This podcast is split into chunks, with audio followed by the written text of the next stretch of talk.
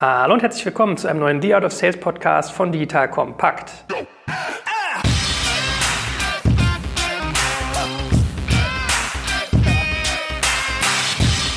Mein Name ist Jörg Schmarek und ich bin wieder mit dem Sales-Kenner schlechthin unterwegs, dem guten Gero. Moin Gero. Hallo Joel. Wie geht es dir? Bist du mal wieder in den USA gewesen? Seit, nee, ich habe gesehen, du warst in Schottland zum Whisky trinken, richtig? Na, absolut. Ich bin großer Whisky-Fan und ich habe in fünf Tagen mehr gelernt als in den fünf Jahren davor. Echt? Ich habe 80 Whiskys verkostet auf meiner Reise und äh, vielleicht machen wir noch einen Podcast zum Thema Whisky demnächst. Okay. Liefen die denn alle so wie Captain Haddock mit so leicht roten Nasen rum oder wie muss ich mir das vorstellen in Schottland? Ich inklusive, ja. Ich ja. hatte auch eine rote Nase. Gut, heute wollen wir nicht über rote Nasen reden, sondern darüber, wie man verhindert, einen roten Kopf zu kriegen, nämlich über das Thema Ausschreibung. Also manchmal hat man es ja, dass man ein Produkt verkaufen möchte und das Gegenüber macht eine Ausschreibung. Also entweder, wenn man dazu genötigt ist, zum Beispiel als Behörde, oder wenn man vielleicht daran interessiert ist, äh, beim Preis doch mal zu schauen, wen es eigentlich so am Markt gibt und was das günstigste Angebot ist für jemanden. Starting with that, wenn du Ausschreibungen hörst, was ist so der erste Gedanke, der dir aus Sales-Sicht dazu kommt? Ausschreibungen sind ganz schrecklich. Warum? Erstens, es verzögert einen Vertriebszyklus unglaublich. Ähm, so eine Ausschreibung, je nachdem wer es macht, ähm, kann den Vertriebsprozess um drei bis sechs Monate im besten Fall verzögern, im schlimmsten Fall um ein bis zwei Jahre. Das ist das eine. Und das zweite ist, im typischen oder auch im schlimmsten Fall ähnelt das einer Lotterie und du hast kaum Kontrolle über diesen Vertriebsprozess und bist da gefangen in Rahmenwerken, ja, über die du einfach keine Kontrolle hast. Das ist ganz, ganz unschön. Mhm. Ich habe das neulich bei diesem Podcast von Dirk Kräuter gehört, ja? hier so Sales, nee, Vertriebsoffensive. Ne? So ein bisschen ich glaube, es ist ein bisschen anderes Sales, als du machst. Ich habe das Gefühl, es ist manchmal mehr so B2C, nicht so sehr B2B-lastig. Und äh, der hat so ein bisschen gesagt, so ja, fairerweise, wenn du in eine Ausschreibung musst, hast du eigentlich schon vorher was falsch gemacht. Ja, so ein bisschen, der hat ja immer dieses hier Verkaufen mit Angst, geistige Brandstiftung und so weiter. Ähm, siehst du das auch so? Also ist eigentlich, wenn mir eine Ausschreibung aufgenötigt wird, bei einem Kunden, den ich vielleicht sogar schon irgendwie in der Kontaktanbahnung hatte, ist da irgendwo anders schon das Kind in den Boden gefallen? Kann man sowas vielleicht sogar verhindern, dass man eine Ausschreibung eigentlich durchlaufen muss? Also wenn man in eine Ausschreibung rein muss, dann muss man sich immer die Frage stellen, habe ich vorher nicht schon was falsch gemacht und was hätte ich tun können, um die Ausschreibung zu vermeiden? Ja, also Ziel Nummer eins ist Ausschreibungen vermeiden. Wie kann ich das anstellen? Im privaten Sektor kann ich das vor allen Dingen über Differenzierung erreichen. Ja, wenn ich dem Kunden glaubhaft klar machen kann, dass das, was man dort anzubieten hat, äh, einmalig ist auf dem Markt, dass niemand sonst das kann, dass eine Ausschreibung überhaupt gar keinen Sinn machen würde, ein Vergleich gar keinen Sinn machen würde, dann kann man dort äh, drumherum kommen. Oder dass der Kunde nur so eine, ich sag mal, so eine Alibi, ich hole mir mal zwei Vergleichsangebote reinholen, dass man den dazu kriegt, aber nicht durch sozusagen eine volle Ausschreibung durchgehen muss. Im öffentlichen Sektor, da gibt es einfach Vergaberecht, das ist gesetzlich vorgeschrieben, wie Behörden zum Beispiel Produkte äh, beschaffen müssen. Da müssen die sich strikt dran halten, weil sonst, ich habe das gar nicht für möglich gehalten, aber es gibt Anbieter, die regelmäßig an den öffentlichen Sektor verkaufen und auch regelmäßig ihre Kunden verklagen darauf, dass Vergaberecht nicht eingehalten wurde, weil die haben dann scheinbar dann einen Deal verloren und sind damit unglücklich und gehen dann mit ihren Anwälten gegen ihren Prospekt vor. Ja? Also für mich relativ also komisch. Ja? Man will ja eine Vertrauensbeziehung eigentlich zu den Kunden aufbauen und dann mit den Anwälten Anwälten losreiten. Gut. Da kann man leider nur sehr selten Ausschreibungen verhindern. Eine Möglichkeit dort ist, sich anzugucken, über welche Beträge reden wir dort eigentlich. Ja, da gibt es zum Beispiel Grenzen, wenn man da drunter bleibt, dass man dann gar nicht in eine Ausschreibung rein muss. Und dann kann man sich überlegen, will ich hier lieber auf 20, 30 oder 50 Prozent Umsatz verzichten im ersten Schritt aber halt dadurch meinen Vertriebsprozess unglaublich verkürzen und halt auch mein Risiko minimieren, dass ich das Ding verliere, unerwarteterweise. Und dann sozusagen einfach unter dieser Grenze bleibe, um dann im nächsten Schritt, ein halbes oder ein Jahr später, einfach das Produkt dann mit dem Kunden oder die Dienstleistung mit dem Kunden dann auszubauen. Ja, das hat man womöglich vorher auch schon so mündlich ein Stück weit abgesprochen, zu sagen, wir machen Stufe 1 und eine Stufe 2, Stufe 3. Weil wenn Sie Stufe 1 dann beschaffen unterhalb dieser Grenze, dann ist die Stufe 2 und die Stufe 3 relativ easy. Äh, weil wenn du dann schon mal drin bist, dann ist es wesentlich einfacher, dass die einfach nachkaufen können. Auch wenn es dann über eine gewisse Grenze rübergeht. Werbung. Aufgepasst! Wenn du ein B2B-Unternehmen bist, möchtest du jetzt deine Sales Pipeline mit neuen B2B-Leads füllen und dafür empfehlen wir dir unseren Partner SalesViewer. SalesViewer lässt sich total einfach erklären. SalesViewer entschlüsselt nämlich Unternehmen, die deine Webseite besuchen und zeigt diese in Klarnamen an. Du und dein Team sehen also ganz genau, wer eure Webseite besucht und wofür sich diese potenziellen KundInnen interessieren. Und dann gibst du einfach Vollgas, denn du kannst diese Unternehmen dann ja zielgenau ansprechen und einfach zu neuen KundInnen machen. Im Marketing und Vertrieb ist das also eine Wahnsinnsunterstützung für die B2B-Lead-Generierung. Deshalb nutzen schon viele Marktführer wie Stepstone, Avato Systems, Spot5, Talon One oder die Vodafone-Tochter Grand Centric Sales Viewer und generieren damit täglich neue B2B-Leads. Und wenn das für dich interessant ist, dann teste SalesViewer doch einfach mal kostenlos. Alles, was du dafür wissen möchtest, findest du unter folgender Weiterleitung digitalkompakt.de slash salesviewer. Und wie immer verlinke ich dir das auch auf unserer Sponsorenseite unter digitalkompakt.de slash Sponsoren. Das war's mit dem Werbespot. Funktioniert das deiner Erfahrung nach, dass man im Prinzip upsellt dann bei einer Behörde? Weil sonst hat man ja immer so, das habe ich von dir mal gelernt, eigentlich sein Preisschild irgendwie im Prinzip auf dem Kopf. Ja, die Leute verorten dich auf einem bestimmten Level und dann hoch zu verkaufen, sozusagen das zu verdoppeln, verdreifachen, vervierfachen, ist eigentlich relativ schwierig. Geht das bei Behörden? Das geht. Also wir haben häufig, ich kenne jetzt die genauen Beträge nicht, aber ich habe so eine Zahl von 23.000 Euro pro Jahr im Kopf. Das ist so eine dieser Grenzen, dass wenn ich dort drunter bleibe, unter 23.000 Euro kann ich reinverkaufen. So, wenn ich natürlich auf einen Deal schiele, der, sagen wir mal, eine Viertelmillion oder halbe Million pro Jahr eventually am Ende wert sein soll, dann wird es natürlich schwierig von, ich sag mal, 23.000 Euro auf 250.000 hochzukommen in verschiedenen Schritten. Das wäre schon relativ sportlich. Aber ich sag mal, wenn ich von 23 auf 60 oder 80.000 hochgehen möchte, dann ist das ein realistischer Schritt, den ich machen kann. Mhm. Und die erste Veränderungstaktik, die du gesagt hast im Privatsektor mit der Differenzierung, was sind denn so Argumente, die jemand da hören möchte? Ist es rein über Features und Funktionen? Ist es über Preis? Ist das irgendwie über ganz andere Dinge? Was zieht da? Naja, du musst dem Kunden klar machen, dass du der Einzige bist, einen gewissen Effekt beim Kunden erzielen zu können. Ja, das kann eine Frage von Features sein, aber das ist mir ein bisschen zu detailliert. Das zweite ist die Frage Glaubwürdigkeit. Ja, bin ich am Markt der Einzige, der die Glaubwürdigkeit hat, ein bestimmtes Problem auch tatsächlich zu lösen? Ja? Und das kann sowohl Produktaspekte beinhalten, kann aber auch einfach frühere Kunden-Erfolgsstories bedeuten. Ja, es kann sein, dass drei Hersteller, die haben mehr oder weniger vergleichbare Produkte bezüglich Features, aber nur man selber hat sozusagen ein ähnliches Szenario schon dreimal sehr, sehr erfolgreich beim Kunden umgesetzt und kann dann sagen, ja, wenn die anderen Anbieter genauso gut wären, warum haben die dann nicht so eine Story, die sie präsentieren können? Ja, das ist immer ein sehr, sehr mächtiges Instrument, weil der Kunde natürlich nicht nur daran interessiert ist oder idealerweise irgendwelche funktionalen Checklisten sozusagen abzuhaken, sondern er möchte hinterher erfolgreich sein.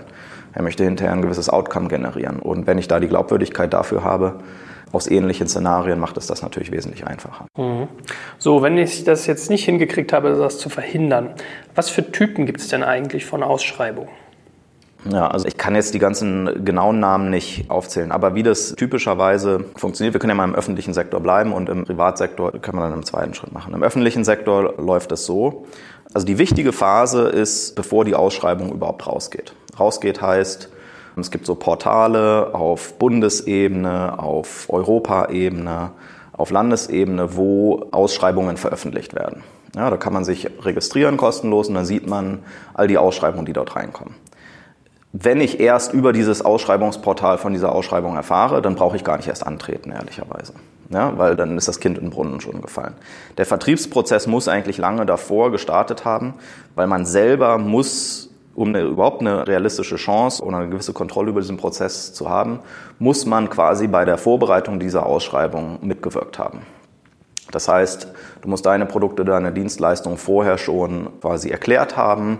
Du musst beeinflusst haben, wonach suchen die denn eigentlich? Na, weil das kommt wieder zurück auf den Punkt Differenzierung. Du willst halt hinterher derjenige sein, der aus der Ausschreibung als entweder der Einzige oder zumindest der Beste hervorgeht. Und das geht natürlich klar, wenn der Kunde das alles objektiv selber macht ja, das kann alles gut gehen. Noch besser ist, wenn du selber dort mithilfst und sagst, weil du kennst wahrscheinlich die Wettbewerbsprodukte oder Wettbewerbsangebote noch ein bisschen besser, dass du dann genau den Fokus legen kannst auf die Dinge, die dich differenzieren.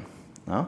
Also das ist eigentlich die wichtige Phase. So, dann geht's los und dann läuft so eine Ausschreibung in mehreren Phasen ab.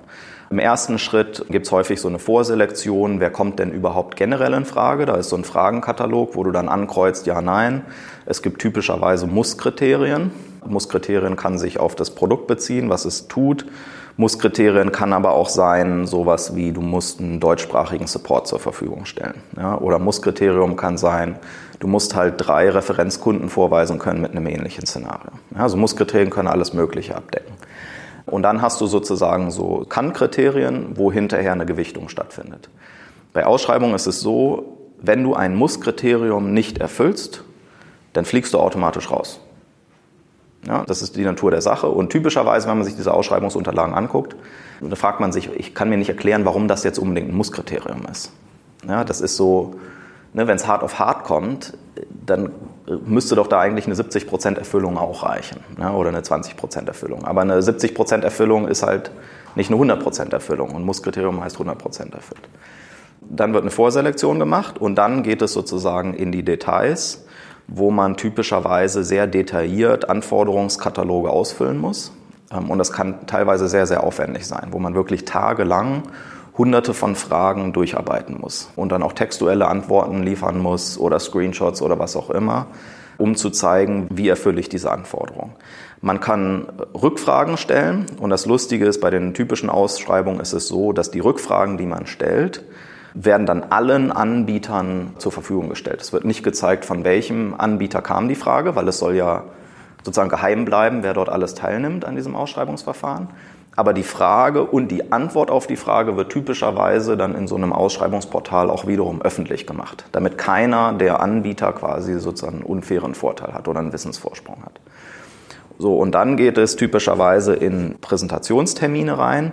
Und die sind häufig ganz, ganz schrecklich. Ich war letztens wieder in einem, also da habe ich gelitten. Ja, und es geht manchmal stundenlang. Was man als Unternehmer oder auch als Vertriebler ja gerne macht, ist, seine Story zu erzählen. Ja, warum das Ganze? Unsere Mission? Was wollen wir erreichen in dieser Welt? Ja? Warum kaufen Leute eigentlich unsere Produkte? Was macht uns besonders?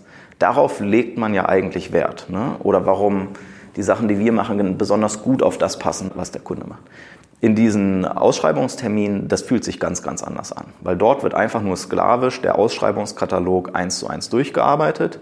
Das sieht dann häufig sogar so aus, dass es, es kommt überhaupt gar keine kohärente Präsentation, überhaupt gar kein kohärenter Pitch mehr zustande. Weil die haben womöglich 500 Fragen gestellt und für 450 Fragen waren deine textuellen Antworten ausreichend. Und für 50 Fragen gibt's halt noch Nachfragen. So, und dann hast du da einen Drei-Stunden-Termin, wo dann jeder Punkt pingelig durchgegangen wird. Im schlimmsten Fall hast du dann da sogar noch einen Protokollanten, Schriftführer, der liest dann auch noch mal extra vor, was er denn aufgeschrieben hat, ja, damit auch da ja nichts falsch interpretiert wird, so dass du dann sozusagen minutiös diesen Ausschreibungskatalog abgearbeitet hast.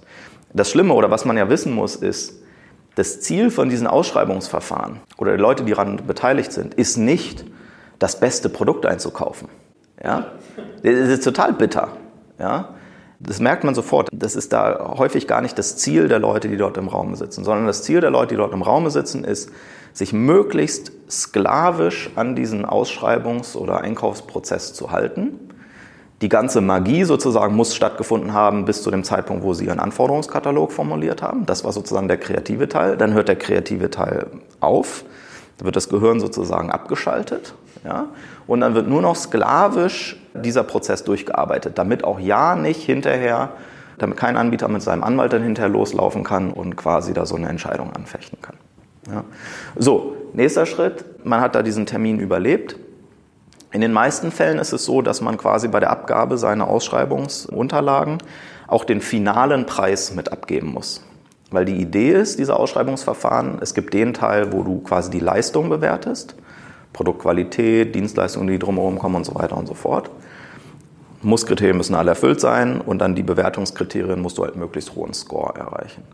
Und dann hast du den Preisaspekt. In vielen Ausschreibungsverfahren wird auch veröffentlicht, wie die Gewichtung ist. Ja, es kann zum Beispiel sein 70 Prozent Leistung, 30 Prozent Preis.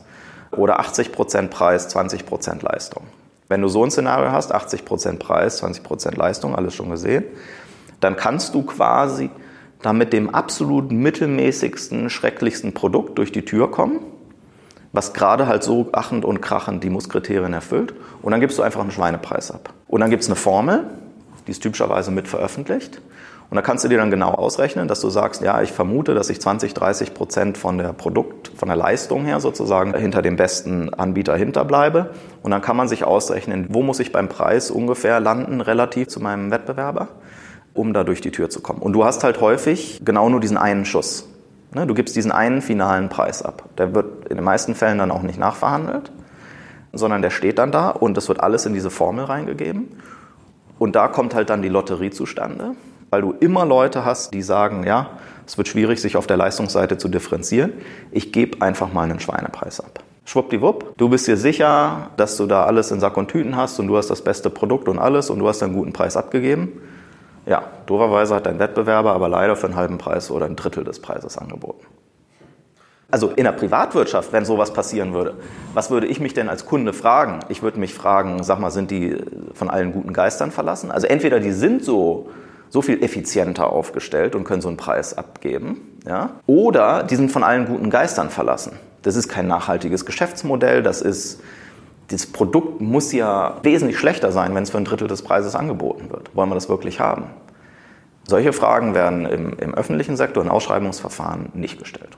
Mhm. So, jetzt hast du ja ganz viel dazu gesagt.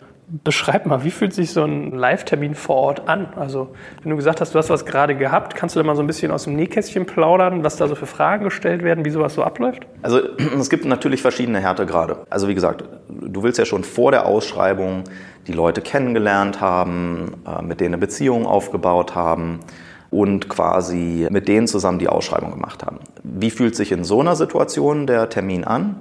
Dort geht es einfach darum, sauber durch das Protokoll durchzurutschen. Ja, dass du dir keinen Lapsus links und rechts erlaubst, dass du aufpasst, dass du halt auch deine Antworten und das, was du erzählst, dass du dir einfach keinen Fehler erlaubst und da sozusagen sauber durchrutscht. Ja, das sind einigermaßen angenehme Termine.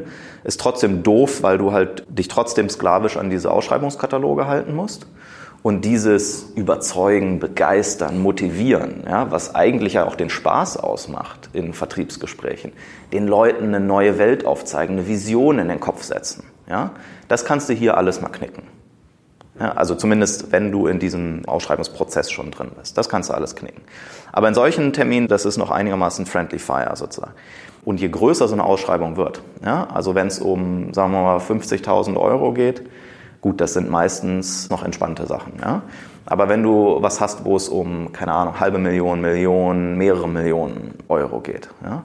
da haben die Leute so viel Angst davor, einen falschen Schritt zu machen, also auf der Einkaufsseite, dass das alles total unentspannt wird. Bis hin zu, Leute stellen eine Stoppuhr auf, weil jeder Anbieter soll ja genau drei Stunden 45 haben, um die Nachfragen zu beantworten. Und es ist dann wie beim Schachspiel. Ja? Hast du sozusagen da so eine Stoppuhr sitzen und wenn 10 Minuten Pinkelpause ist, dann wird die Stoppuhr angehalten. Ja? ähm, oder, oder, die Vorstellungsrunde wird da ausgeklammert. Ja, wir haben ja heute drei Kollegen mehr hier sitzen als bei dem Wettbewerbertermin. Dadurch dauert die Vorstellungsrunde ja länger. Deswegen wäre es ja unfair, das mit in die Zeit reinzunehmen. Deswegen stoppen wir mal die Zeit. Ja. Denkst du, hallo, und sucht ihr hier ein gutes Produkt? Sucht ihr hier eine gute Dienstleistung? Aber es ist halt eine rhetorische Frage, weil die Antwort ist nämlich nein. Ja, nein, sie wollen sklavisch nur ihren Ausschreibungsprozess dort sauber durchschaukeln. Und, das ist ja auch das Spannende, wenn du die dann hinterher mal die Leute so im Vertrauen mal fragst und sagst so, sag, was machen wir hier eigentlich? Dann sagen die Leute dir auch, ja, das ist, wir, wir leiden ja selber. Ja, aber wir sind ja gezwungen, das zu tun. Auch dann so Themen, wir hatten letztens einen Termin und haben wir, wir bringen manchmal so Goodies mit. Ja? Wir haben so ein Kochbuch, wo wir so unsere Idee von Prozessmanagement halt so spielerisch zeigen mit Rezepten. Herstellungskosten, 4,50 Euro oder so pro Buch. Ja, also wirklich nichts Großartiges. Und häufig bringen wir das zu, zu Terminen mit. Dann kriegt jeder so ein Kochbuch, ist nett, ist was Persönliches. Leute finden das total gut. Kannst du so eine Beziehung zu aufbauen. Ja, und haben wir auch in einem Termin, haben wir irgendwie zwölf Exemplare für alle Teilnehmer also mitgebracht. Alle haben sich super gefreut, wie ein Schneekönig. Oh, das ist ja nett, das ist ja super, das ist eine super Idee, auch das, dieses Konzept. Ja, aber da der Protokollführer oder was auch immer seine Rolle war, nee, die müssen alle wieder einkassiert werden. Sonst ist das hier versuchte Bestechung. Ja, muss ich einsammeln. Wir haben gesagt, hallo, 4,50 Euro Herstellungskosten. Ja, nee, kann man nicht. Äh ich sage, hallo, was für eine Welt leben wir hier, ja. Krass. Wir sind hier zu viert angereist, quer durch die Republik, mit dem Flugzeug und Taxi und Hotel und was weiß ich nicht, ja. Und wir reden uns hier auf über 12 mal 4 Euro, ja. Wir haben hier tagelang eure doofen Ausschreibungsunterlagen ausgefüllt. Ja. Und dann soll es hinterher an 50 Euro liegen. Mhm, krass. Okay, und wie ist dann so die Kommunikation? Also äh, kriegst du dann Fragen gestellt, musst antworten, wie so ein bisschen wie in der Schule oder wie läuft das ab? Genau, genau. Also alles, was dem Gegenüber unklar geblieben ist aus deinen schriftlichen Antworten, wird dann alles durchgekaut, minutiös. Zum Beispiel, wenn du, wir hatten so eine Situation, da gab es verschiedene System-Deployment-Optionen. Ja? Also wie will ich das aufsetzen? Ging um eine Menge von Behörden.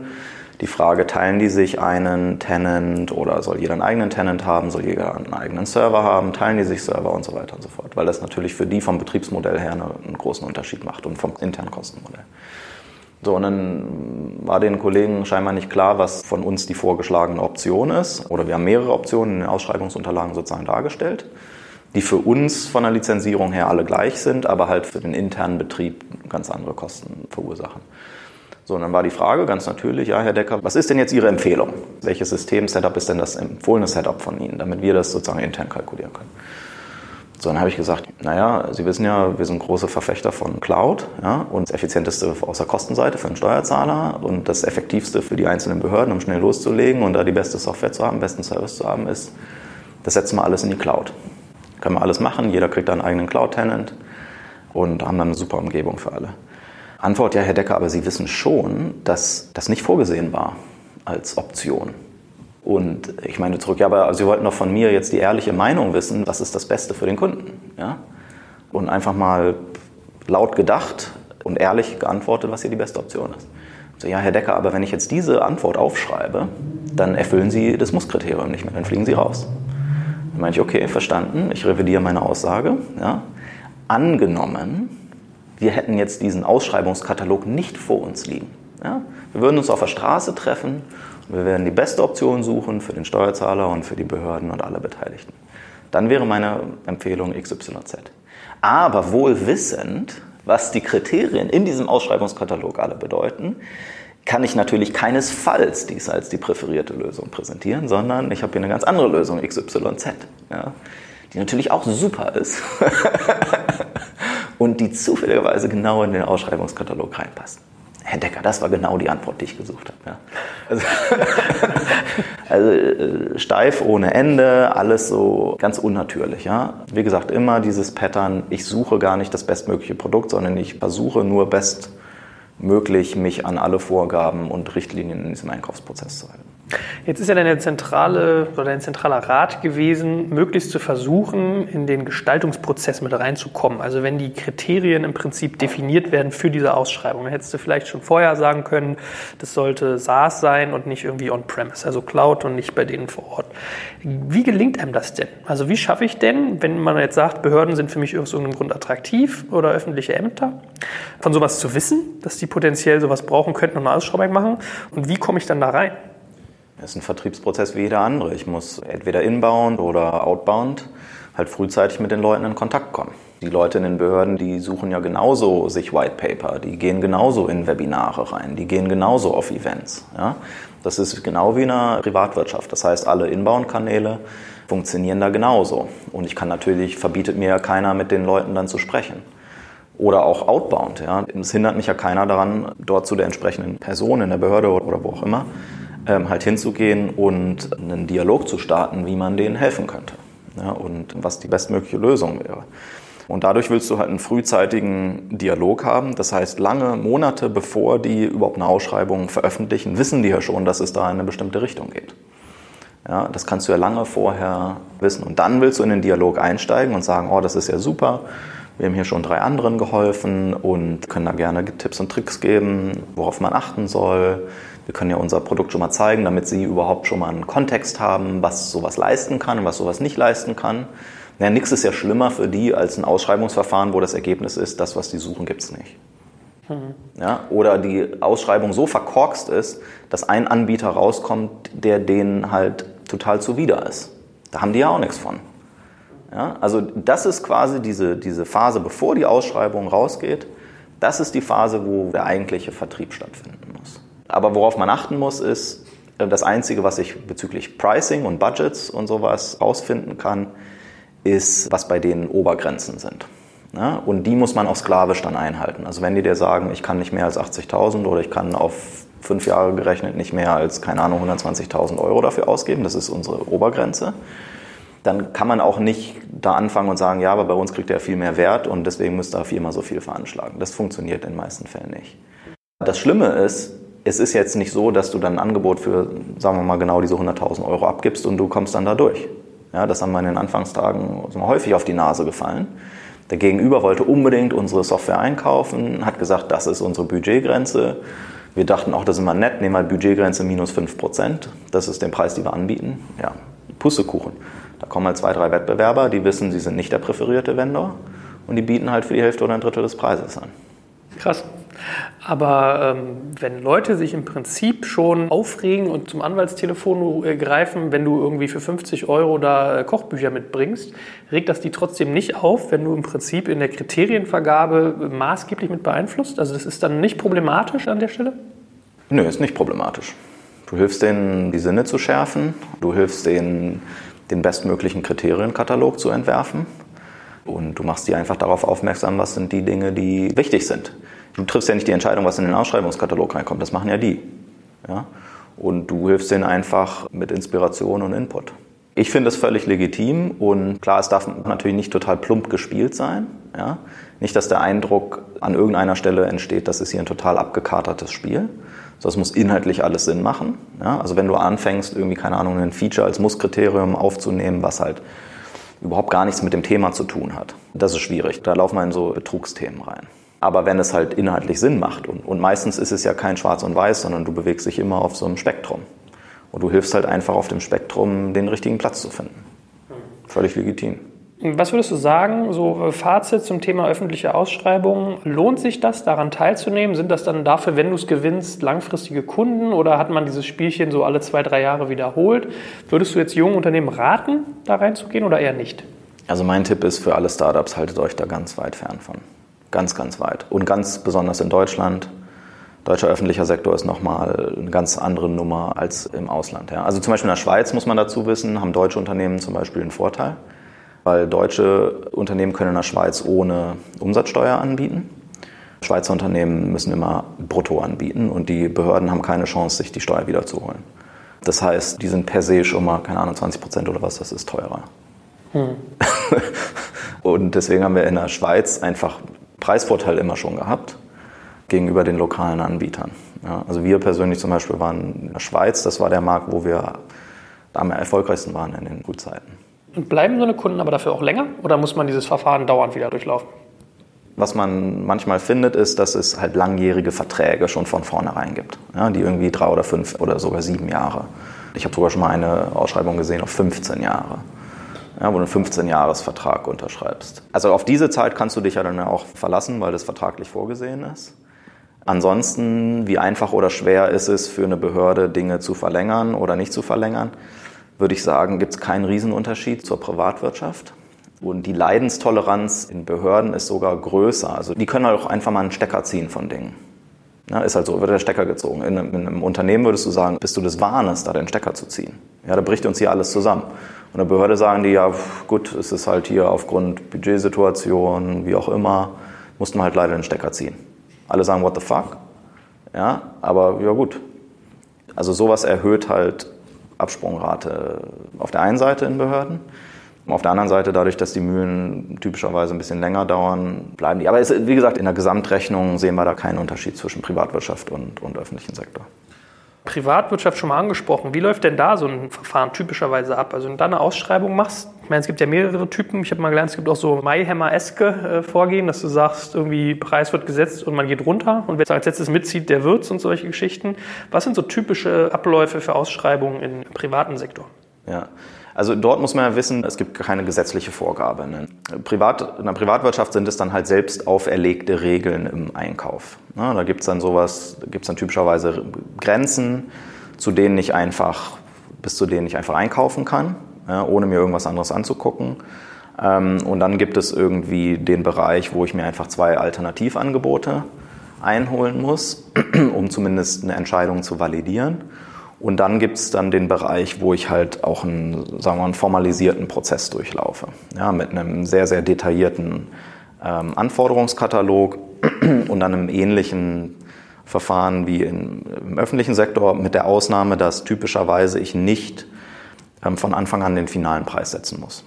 Mhm. Sondern in der Privatwirtschaft geht es meistens darum, in diesem Verfahren rauszufinden, also habe ich eigentlich nur einen Vendor, der am Ende übrig bleibt, oder habe ich zwei oder drei, die einigermaßen vergleichbar sind. Und dann kann ich am Ende des Tages in eine Preisverhandlung gehen. Weil die wissen ja auch, einen Schuss setzen beim Pricing, na gut, da kann ich ganz viel Glück haben, dass ich einen guten Preis bekomme, aber sehr wahrscheinlicher kriege ich einen besseren Preis, wenn ich mit zwei Leuten, die sozusagen bis zum Ende durchschleife und dann denen jeweils sage, du, ich finde dich schon cooler, aber dein Wettbewerber, der hat gerade nochmal um 20 Prozent seinen Preis gesenkt. Ja? Mhm. Und jetzt kannst du dich entscheiden, ob du mitgehst. Ich kann dir sagen, wenn du nochmal 20 Prozent runtergehst, dann kriegst du es. Oder wenn du jetzt bei deinem Preis bleibst, müssen wir uns das genau überlegen, ob wir dich haben wollen oder dann doch mit dem anderen gehen. Solche Verhandlungsgeschichten, das ist ganz üblich bei Ausschreibungsverfahren im Privatsektor. Und dann ist natürlich die nächste Beobachtung hin zum Thema Differenzierung. Ganz schlimm ist es immer, wenn es am Ende des Tages darum geht, irgendwelche Featurelisten eins zu eins abzuarbeiten. Weil das verstellt den Blick immer fürs Wesentliche und du kriegst dein Argument nicht richtig rübergebracht. Ja, das ist genau wie im öffentlichen Sektor, da geht es dann am Ende des Tages nur noch darum, irgendwelche Excel-Listen und Requirement-Listen abzuarbeiten. Und dann, wenn du den Score 84 hast und nicht 81, dann gewinnst du. Ja? In so einer Situation, das ist immer ganz, ganz, ganz, ganz, ganz doof. Deswegen musst du ganz stark darauf achten, dass du halt den Wert, den du bringst, die Differenzierung, die du hast, dass das ganz, ganz stark rausgestellt wird. Dass du sozusagen nicht reduziert wirst auf so einen Feature-Score.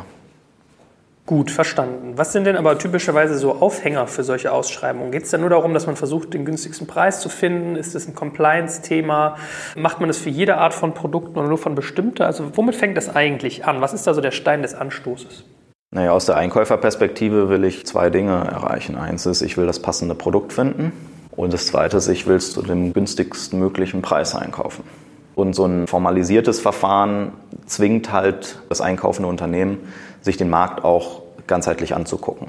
Ja, und nicht sozusagen einen Schnellschuss zu machen, oh, ich habe hier den Gero getroffen, das ist ein dufter Typ und der hat auch ein tolles Produkt, ich kaufe das mal ein sondern halt tatsächlich einen Schritt zurück zu machen und zu sagen, und jetzt gucken wir uns mal den Markt als Ganzes an, wen gibt es denn da sonst noch? Ja, vielleicht gibt es da noch eine zweite Alternative, die viel besser ist, von der wir noch gar nichts wussten, die wir noch gar nicht genau genug uns angeguckt haben. Oder vielleicht ist das, was der Gero dort anbietet, genau das gleiche wie das, was der Peter anbietet. Und dann kann ich super einfach über ein Preisargument gucken, wer bietet mir den besten Preis. Ja, das ist die allgemeine Motivation und so ein formalisiertes Verfahren soll einfach da Disziplin in den Einkauf reinbringen. Ganz einfach. Und gilt da die gleiche Regel wie im öffentlichen Sektor, dass du versuchen solltest, bei dieser Kriterienvergabe sonst schon mal eine Rolle zu spielen? Oder hast du dann sowieso auch schon wieder verloren, wenn die überhaupt in eine Ausschreibung reingehen, dass du eigentlich deine Differenzierung nicht hast klar rüberbringen können? Klar, wenn die diesen Weg gehen von solchen Kriterienkatalogen, dann willst du das alles schon vorgeprägt haben. Also eine gute Idee ist, dass du solche Kriterienkataloge schon fertig gebaut hast. Also du hast einen Ausschreibungs Kriterienkatalog vorliegen mit irgendwie sechs Kapitel und jeweils fünf Fragen und auch schon ausgefüllt für dich und zwei oder drei typische Wettbewerber. Ja? Und dann gibst du dem Kunden diese Excel-Liste schon komplett vorausgefüllt, weil dann kann nämlich dein Champion, dein Fürsprecher beim Kunden, kann das einfach eins zu eins nehmen. Kann da sein Logo einsetzen, kann vielleicht noch die eine oder andere Frage dazu nehmen oder wegnehmen oder eine Gewichtung ändern und kann dann intern zu seinem Einkauf hingehen und sagen, guck mal, den funktionalen Vergleich habe ich schon im Detail hier gemacht. Mhm. Braucht man nicht nochmal. Ja? Das ist sozusagen der schnellste Weg zum Erfolg. Da tust du deinem Kunden auch einfach ein Riesenstück Arbeit ab. Und es ist auch vertrauensbildende Maßnahme, weil du zeigst ihm ja ganz transparent, was sind die Dinge, worauf du sozusagen deine Bewertung angelegt hast. Der kann ja in jeden einzelnen Punkt reingehen, wenn er will, und sagen, nee, nee, das sehe ich ganz anders. Ja? Aber in den meisten Fällen ist es so, dass die, eine, die haben eine vage Vorstellung, der Kunde hat eine vage Vorstellung davon, was die verschiedenen Anbieter machen und leisten können. Auch wenn du es jetzt nicht komplett in Zahlen fassen kannst, hast du einfach dein ja, Geros-Produkt ist das präferierte und du gibst ihnen einfach eine einfach nutzbare, sozusagen ausdeklinierte Tabelle, die sie einfach eins zu eins anwenden können. Wie laufen diese Ausschreibungen dann ab? Also ich stelle mir das irgendwie immer so vor, Du wirst in irgend so ein bisschen so halbgeiles Business-Hotel in irgendeinem kleinen Ort an der Autobahn irgendwie in der Nähe eingeladen. Die mieten sich vier Konferenzräume, hüpfen von Raum zu Raum und dann sagen die mal hier, schreiben Sie mal auf den Zettel Ihren Preis und äh. Und dann gehen sie in den nächsten Raum und halten das auch wieder hin oder vielleicht sind sie mal in einem Raum, keine Ahnung. Das ist so mein Klischee, wie ich mir sowas manchmal vorstelle, wenn die versuchen, dir den Preis zu drücken mit solchen Geschichten ja, und irgendwie so Vergleichbarkeit hinzukriegen. Vielleicht machen es auch bei sich in der Firmenzentrale, aber einfach mal so als Bild gesetzt. Ja. Äh, funktioniert das das so? Läuft das so ab, dass man wirklich zeitgleich irgendwie in so einem Gebäude ist und dann hat man so eine Interaktion und dann kommt er wirklich wieder rein und sagt, du Gero, ihr seid Favorit, aber ihr müsst noch 20 Prozent runter oder ist das irgendwie albern? Also ein, zwei Mal haben wir das erlebt, aber das ist schon ein bisschen freaky. Ja, also dass du irgendwie zwei, drei Anbieter gleichzeitig da hast und einer läuft von Raum zu Raum und verhandelt da sozusagen fleißig. Ja. Also wie gesagt, ein, zwei Mal haben wir das erlebt, einfach weil die Einkäufer da so einen riesen Spaß dran hatten und so ein bisschen äh, sadistisch gepolt waren ja, und das irgendwie ganz lustig fanden. Wie es typischerweise abläuft ist, also nachdem du deine ganzen Unterlagen dort abgegeben hast, mit deinen ganzen Antworten und auch dem Angebot, ob nun mit finalem Preis oder zumindest einem indikativen Preis. Und dann gibt es diesen Abschlusstermin, wo du präsentierst. Ja, alles zwischen typischerweise zwei Stunden Minimum und sechs Stunden Maximum. Ja, und dann je nachdem, wie lange diese Termine dauern und wie viele Anbieter die sich reinholen für diese Abschlusspräsentation, typischerweise irgendwas zwischen drei bis fünf, die halt in, bis zu dieser Abschlusspräsentation überhaupt kommen, in die engere Auswahl kommen und am Ende präsentieren dürfen. Und dann in den meisten Fällen ist das so, dass die sich hintereinander weg, Montag den einen, Dienstag den anderen, Mittwoch den dritten kommen lassen. Wenn es kürzere Meetings sind, habe ich das auch schon mal erlebt, dass die dann immer ein Zwei-Stunden-Fenster machen. Morgens 9 bis 11 der erste, dann 11.30 Uhr bis 13.30 Uhr der zweite, 14 bis 16 Uhr der dritte. Und dann haben die es an einem Tag abgefrühstückt, ist alles frisch bei denen im Kopf und die haben dann den direkten Vergleich. In solchen Szenarien ist es dann natürlich lustig, weil du dann deine Wettbewerber auf dem Gang triffst. du gehst raus, die gehen rein. Ähm, das sind so spannende, lustige Momente, weil der Kunde dir typischerweise nicht sagt, wer sind die anderen. Und die versuchen dir nicht die Transparenz zu geben, wo stehst du eigentlich.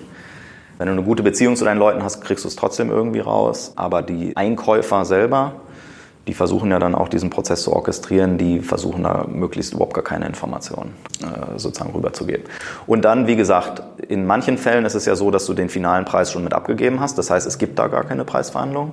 In den anderen Fällen ist es so, dass Verhandlungen nicht, also in den meisten Fällen nicht in Persona stattfindet.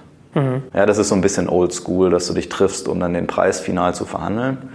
In den meisten Fällen geben die dann einfach Feedback und sagen, ja, Produkt super, ihr seid unser präferierter Vendor, aber im Preis seid ihr halt irgendwie 40 Prozent über dem nächstbesten. Was macht man da? Mhm. Wird sowas mittlerweile eigentlich auch webbasiert gemacht? Ich meine, das mal gehört zu haben, dass die solche Ausschreibungen dann teilweise mit bestimmten Softwares sogar schreiben, dass du quasi, dann hast du virtuelle Chaträume und keine echten Räume mehr. Passiert ja, das auch? Genau, also gibt es verschiedene Produkte. Ariba von SAP zum Beispiel wäre da so ein Beschaffungsportal, das halt eher so bei Großkonzernen eingesetzt wird wo du dann halt alle, darüber werden die ganzen Ausschreibungsunterlagen verteilt, die ganzen Rückantworten gehen über dieses Portal rüber. Im öffentlichen Sektor gibt es da auch diese Ausschreibungsplattform, wo die Dokumente alle drüber gehen.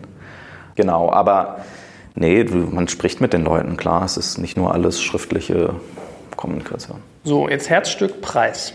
Wenn da jemand auf dich zukommt und sagt, wie du gerade gesagt hast, du bist präferierter Vendor, aber 40 Prozent zu teuer, das kann ja auch ein Bluff sein. Also es kann ja sein, dass du einem ganz guten Fenster bist. Es kann sein, dass es stimmt. Wie sollte man sich in so einer Situation verhalten, wenn bei einer Ausschreibung auf den Preis gegangen wird? Gehst du da schon so rein, dass du damit rechnest und machst deinen Preis vorher einfach teurer? Oder äh, musst du dir wirklich dann live äh, on the fly überlegen, ob du vielleicht hier mal irgendwie Abstriche bei der Marge machst? Jetzt kommt ein kleiner Werbespot. Aufgepasst! Heute gibt's Werbung in eigener Sache. Wir wollen dich nämlich besser kennenlernen, weil viele hören Woche für Woche unseren Podcast und dabei wissen wir gar nicht immer, wer genau diese Leute sind. Und natürlich wollen wir ja aber wissen, wer du bist, um unseren Inhalt auch an deinen Interessen ausrichten zu können. Und um das zu ändern, habe ich eine Umfrage vorbereitet. Dort kannst du uns erzählen, wer du bist und wofür du dich interessierst. Und was du davon hast, naja, ich meine, je besser wir dich kennen, desto besser können wir unseren Podcast an deine Bedürfnisse anpassen. Und dann spreche ich auch keine Werbung mehr für Penispuppen und Online-Casinos ein, wo dich womöglich ganz andere Dinge interessieren. Nein, kleiner Spaß. Spaß und trotzdem, du tauschst fünf bis zehn Minuten deiner Zeit gegen viele Stunden noch bessere Unterhaltung und Tiefenwissen in der Digitalwirtschaft. Klingt für mich nach einer Win-Win-Situation und geh doch also daher mal auf die Seite digitalkompakt.de slash Umfrage. Fülle diese nach bestem Wissen und Gewissen aus und freue dich in Zukunft auf noch besseren Content auf Digital Kompakt. Ende der Werbung. Also immer wenn du in ein Ausschreibungsverfahren reingehst, musst du wissen, dass halt Preis eine böse Überraschung sein kann. Ja? Das muss man einfach wissen. Deswegen sollte man Ausschreibungen möglichst vermeiden, damit du da mehr Kontrolle über Preisbildung hast. So, und was ganz wichtig ist, du musst dir halt auch einfach eine rote Linie setzen. Etwas, wo du halt partout nicht mitgehen willst. Wir hatten so einen Fall, das war eine große Bundesbehörde. Wir haben unserer Meinung nach einen super Preis abgegeben. Wir wussten, dass es competitive wird auf der Pricing-Seite. Wir haben von unserer Sicht aus ein sehr, sehr gutes Angebot abgegeben. Und ein Wettbewerber von uns ist dann reingegangen und der hat einfach zu einem Viertel oder einem Fünftel von dem Preis, was wir angeboten haben, hat er angeboten. So, und da haben wir uns zweimal kurz in die Augen geguckt und haben gesagt, das macht keinen Sinn für uns. Das macht kommerziell keinen Sinn.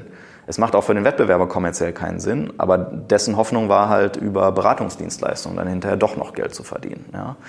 Und verschenkt quasi die Software in der Hoffnung, hinterher das Beratungsmandat zu bekommen. Ähm, und wir haben gesagt, das ist nicht unser Geschäftsmodell, wir müssen mit der Software Geld verdienen. Wir wollen hinterher gar nicht großartig Dienstleistungen anbieten. Und dann sind wir rausgegangen. So, was war das Ende vom Lied? Naja, klar, wir haben das Ding natürlich verloren, den Deal. Der Wettbewerber hat es gewonnen.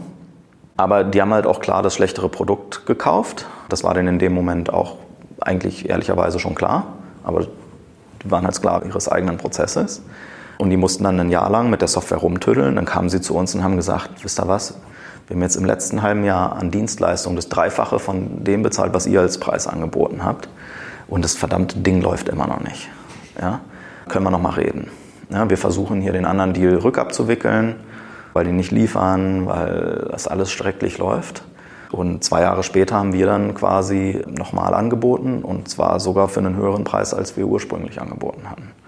Da hat sich einfach ausgezahlt, konsequent zu sein. Weil eine andere Sache muss man natürlich auch immer sehen. Sobald du anfängst, Schweinepreise anzubieten, das spricht sich ja am Markt auch rum. Ja? Und du versaust dir womöglich dein Preisniveau mit anderen Kunden. Klar, du kannst versuchen, Stillschweigen zu vereinbaren mit den Kunden über Preise. Aber auf die eine oder andere Weise macht es doch immer die Runde. Und es verhagelt dir. Also einen guten, das, die allgemeine Regel im Vertrieb, einen guten Preis kriegst du immer nur dann, wenn du bereit bist, von dem Deal ähm, wegzugehen. Ja? Wenn du bereit bist, den Deal nicht zu machen, nur dann kannst du einen guten Preis erzielen. Mhm. Wenn du einen Deal unbedingt machen willst, dann musst du von vornherein einfach wissen, dass du den Preis, den du erzielen willst, nicht erzielen wirst. Was sagst du deine Erfahrung? Wie oft wird da geblufft und auf Druck gemacht, was Preis angeht in Ausschreibungen? Also die allgemeine Beobachtung, würde ich mal sagen, ohne jetzt den Einkäufern zu nahe zu treten, ist, dass Vertriebler typischerweise schlauer sind als Einkäufer vom Verhandlungsverhalten her. Es gibt professionelle Organisationen, ja, zum Beispiel Adidas, ja, die sind bekannt dafür, einfach sehr, sehr gut im Einkauf zu sein. Quasi die besten, das die besten Verhandler im Einkauf. Ja. Oder sowas wie Branchen, die halt für ihren Einkauf berühmt berüchtigt sind, sowas wie Discounter. Ja? Die sind halt gnadenlos gut im Einkauf. Ähm, und die holen das Maximum raus. Die knirschen da den letzten Cent bei dir raus. Und die sind mit allen Wassern gewaschen. In den meisten Fällen kann man schon relativ gute Kontrolle über den Prozess haben und einen Einblick kriegen, wann blöffen die, wann blöffen die nicht. Hm. Wenn du sagst, äh, es gibt sozusagen trotzdem die Schlitzohren, die richtig guten, was würdest du sagen? Was sind so die Top-Methoden von denen, um irgendwie einen Preis zu drücken? Und wie kann man sich gegen wehren vor allem? Naja, das stärkste Argument ist halt immer, du hast vergleichbare Angebote. Du hast scheinbar vergleichbare Produkte. Und du bläust deinem Anbieter ein, dass es halt auf der Produktseite gibt es halt nicht ausreichend Differenzierung, die irgendeinen Premiumpreis verargumentieren können. Ja? Und du sagst, okay, ihr seid Mühe besser, sage ich euch, ihr seid der präferierte Vendor, aber nicht so stark, dass ein höherer Preis gerechtfertigt wäre. Ja, sobald ihr teurer seid, nehmen wir den anderen. Damit hast du natürlich ein maximales Druckmittel, um dich halt dazu zu bringen, mit dem Preis mitzugehen. Und dem anderen Vendor sagst du, äh, du, tut mir leid, wir haben einen anderen Vendor, der besser ist, aber ihr wisst, wir achten sehr stark auf Preis. Wenn ihr uns einfach ein gnadenlos gutes Angebot macht, dann überlegen wir uns das. So, und dann kommst du natürlich in so eine spannende Spirale. Also dann blöffen die ja noch nicht mal. Die blöffen ja noch nicht mal, weil, wie gesagt, der andere Anbieter, der da auf Platz 2 oder Platz 3 gelandet ist, der, der, fängt halt an, womöglich Schweinepreise anzubieten. Und damit hat der Einkäufer natürlich einen Hebel bei dir dann anzusetzen. Hast du eine Regel für dich, dass du auf sowas nie reagierst oder unter bestimmten Umständen oder immer oder? Ja, wie gesagt, das Wichtigste, das Wichtigste, Wichtigste, Wichtigste ist immer, dass du den Wert, den du schaffst, rüberbringst beim Kunden. Das ist das eine, um auch ein Preisniveau einfach durchsetzen zu können. Und dass du ausreichend Differenzierung hast. Und wie gesagt, Differenzierung kann über verschiedene Dinge gehen. Produktbeschaffenheit, Service, die Beziehung zum Kunden, Vertrauensverhältnis, was auch immer. Bei vielen Startups, die schielen zu, häufig zu sehr auf Product Features. Manchmal sind es ganz, ganz, ganz andere Dinge, die halt den Ausschlag geben. Ja? Zum Beispiel ein anderer Wettbewerber weißt du einfach, der liefert, keine Ahnung, buggy Software aus und es dauert typischerweise ein Jahr, bis es stabil läuft beim Kunden. Ja? So ein Produkt willst du halt nicht haben. Ja? Und wenn du das dem Kunden glaubhaft machen kannst, dass dem so ist, ja gut, dann ist das ein starkes Argument, eine starke Differenzierung. Gut, dann haben wir, glaube ich, mal ein ganz gutes Gefühl gekriegt, was es da eigentlich so für Welten gibt. Also wir haben jetzt die Typen, glaube ich, mit irgendwie verdeckt und offen und reverse und richtige Richtung nicht so äh, hart durchdekliniert, finde ich aber auch gar nicht so wichtig. Ich finde es spannender, eigentlich mal eher so diese Fronterfahrung zu haben. Und ich lerne, also wenn es ein zentrales Momentum gibt bei dir jetzt, äh, dann war das äh, versucht, sowas zu vermeiden, richtig? Genau. gut, gut. Also, falls ihr es nicht vermeiden konntet, habt ihr, glaube ich, jetzt den einen oder anderen Tipp vom guten Gero gekriegt. Dafür ganz herzlichen Dank und ich freue mich schon aufs nächste Mal mit dir. Danke, Joel.